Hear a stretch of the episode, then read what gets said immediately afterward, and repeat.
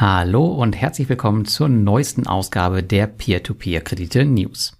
Heute sprechen wir über Bondora Go and Grow 2.0, über eine weitere Enttäuschung für Robocash-Anleger, über Twino, die dagegen an Attraktivität hinzugewinnen. Ich beantworte euch ein paar Fragen zum neuen Rückzahlplan von Peerberry, die ich bekommen habe. Und wir sprechen über den ersten Projekterfolg auf CrowdPeer.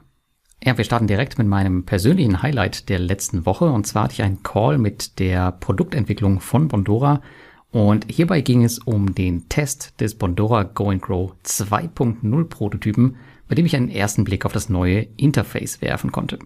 Und die neue Version von Bondora Go and Grow, die wird sehr viel aufgeräumter sein und man wird sich wohl mehr oder weniger zu 100 Prozent nur noch darauf konzentrieren, was man ja aktuell schon versucht, Altlasten des aktuellen Systems führen aber immer wieder zu Problemen, weshalb die Plattform nun von Grund auf aufräumt.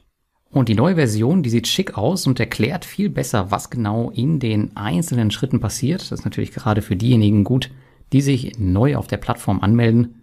Und eine wichtige Neuerung ist wohl, dass Bondora unser Geld jetzt nach monatlichem Limit optimal verteilen wird zwischen dem 6,75% Account und dem 4% Account, das wir jetzt noch als Bondora Go and Grow Unlimited kennen. Aber es sieht so aus, als würde das Ganze am Ende nur noch ein Produkt sein. Das lästige Hin und Her überweisen, das wird dann wohl entfallen. Und damit spart man sich natürlich auch die Überweisungsgebühr. Was ich leider im Prototypen jetzt nicht mehr sehen konnte, das sind die Ziele und auch die Unterkonten. Es gab lediglich zwei Konten mit den unterschiedlichen Zinssätzen. Ich habe hier aber neben vielen anderen Dingen angeregt, dem Investor in jedem Fall die Chance zu geben, wieder mehrere Konten anzulegen, da ich weiß, dass viele von euch das nutzen, ich im Übrigen auch. Ob sie es allerdings umsetzen, das weiß ich natürlich nicht. Wie immer wird Bondora hier sehr datenbasiert arbeiten und schauen, wie viele Investoren das überhaupt in der Vergangenheit benutzt haben. Ein Starttermin für das neue Interface gab es noch nicht, aber es machte für mich schon einen recht fortgeschrittenen Eindruck, denn auch die Smartphone-App, die konnte ich schon testen ich hoffe, man nimmt einige meiner Vorschläge an und dass Bondora mit der neuen Version ein zeitgemäßes Interface auf die Beine stellt, das auch wieder mit dem neuen und aufgeräumten Monofit Smart Saver konkurrieren kann. Wobei man sich bei dem Firmenhintergrund hier natürlich fragen muss, inwieweit Monofit überhaupt eine Konkurrenz darstellt. Bei unserer zweiten News, da geht's um Robocash. Bei den 6,75% von Bondora sind sie noch nicht angekommen, aber viel fehlt auch nicht mehr. Nach dem schweren Schlag gegen die Loyalty-Investoren dreht Robocash jetzt erneut an der Zinsschraube, jetzt jedoch für alle. Ab heute gelten neue Zinssätze und man kann nun ohne Loyalty-Programm noch in einer Spanne von 8 bis 11 Prozent Zinsen verdienen. Ich habe im Zuge der Loyalty-Anpassung bereits 20 Prozent meines Geldes abgezogen, um besser verzinste Investmentchancen zu nutzen und die erneute Kürzung, die macht es natürlich nicht besser.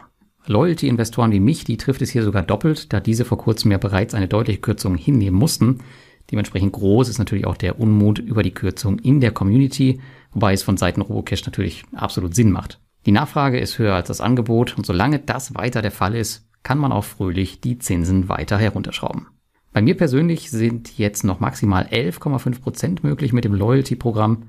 Da ich noch gut verzinste Altkredite habe und das Portfolio kürzlich erst bereinigt wurde, sehe ich für mich aktuell keinen Handlungsbedarf.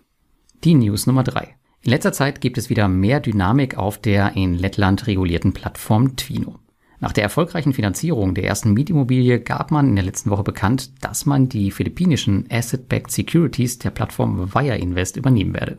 Beide Konzerne verfolgen hier gemeinsam mit dem Joint Venture Wamo eine Strategie, für den Aufbau von Geschäftstätigkeiten in den Ländern Vietnam und auf den Philippinen.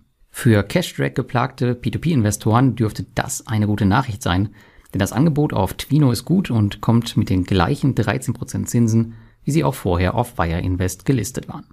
Das gepaart mit dem aktuellen Anmeldebonus von 20 Euro bei nur 100 Euro Mindestinvest wird viele Anleger auf die Plattform locken. Twino gehört für mich neben Mintos und Bondora zu den beiden am längsten vertretenen P2P-Plattformen in meinem Portfolio und bisher gab es hier noch keinerlei ernsthafte Probleme oder gar einen Kapitalverlust.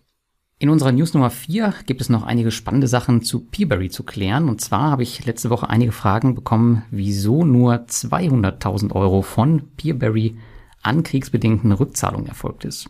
Der Grund hier ist einfach erklärt, wie ihr sicher mitbekommen habt, hat Peerberry bereits alle rückständigen russischen Kredite zurückgezahlt.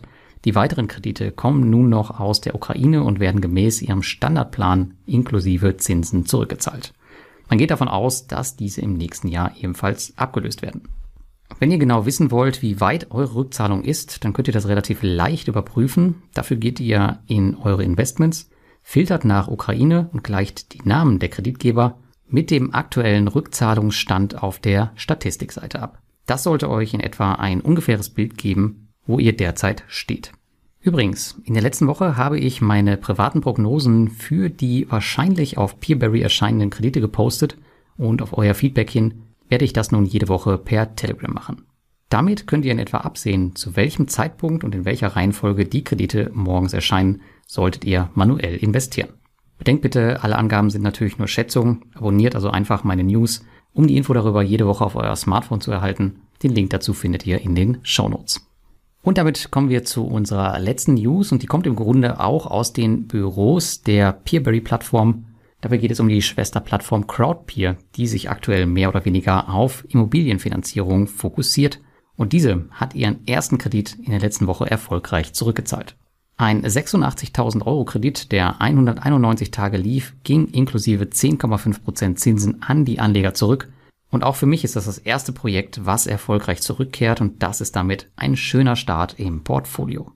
Crowdpeer ist nämlich ab dem vierten Quartal offiziell in meinem Portfolio gelistet und ich werde die Plattform weiter ausbauen. Wenn sie ähnlich erfolgreich wird wie Peerberry, kann das langfristig ein schönes Investment werden. Da man sich bei Crowdpeer, anders als Estate Guru, aktuell nur auf den Heimatmarkt Litauen fokussiert und dort auch gute Kontakte pflegt, halte ich das Risiko für wirklich überschaubar. Übrigens liegt selbst für Litauen die Auswahlquote bei Estate Guru mittlerweile bei fast 40 Prozent. Hoffen wir mal, dass Crowdpeer den Job besser macht. Und damit wünsche ich dir eine schöne Woche und bis zum nächsten Mal.